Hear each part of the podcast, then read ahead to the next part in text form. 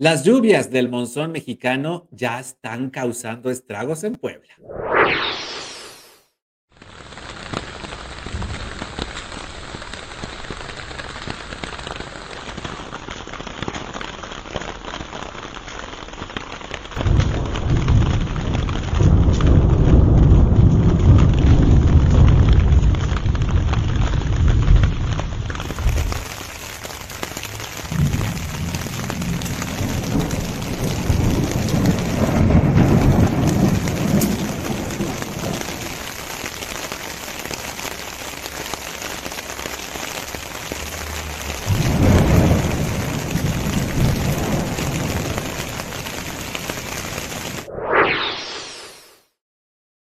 Tormenta eléctrica de este domingo en la zona metropolitana de Puebla provocó inundaciones y encharcamientos, principalmente en la zona de Angelópolis, la de mayor plusvalía en esta ciudad.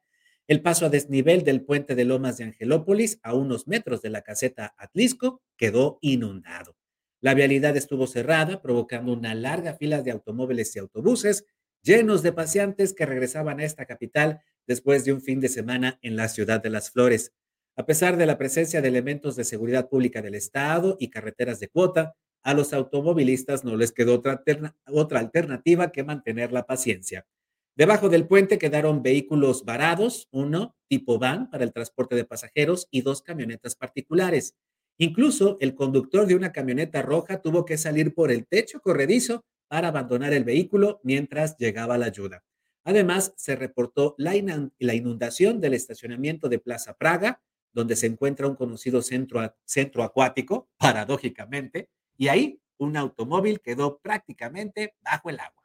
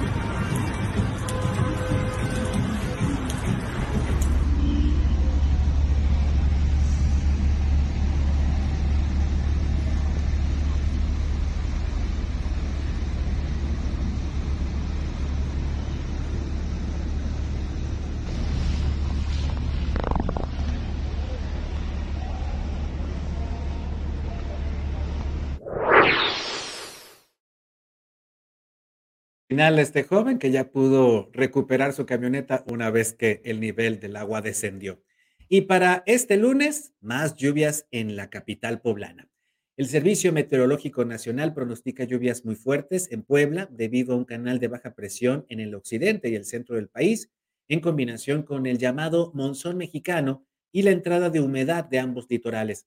Se espera que las lluvias vengan acompañadas con descargas eléctricas y posible caída de granizo.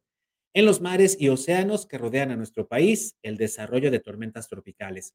En el Pacífico, la tormenta Irving se aleja cada vez más de las costas mexicanas, mientras que en el Atlántico, la tormenta tropical Franklin se intensificó a huracán categoría 4. Y, frente a la península de Yucatán, las bandas nubosas de la tormenta tropical Idalia provocarán lluvias muy fuertes en Quintana Roo, Campeche, Yucatán reporta el Servicio Meteorológico Nacional. Así que, pues ahí está la advertencia, a sacar el paraguas, pero especialmente a seguir las medidas de protección civil que indiquen las autoridades estatales y municipales.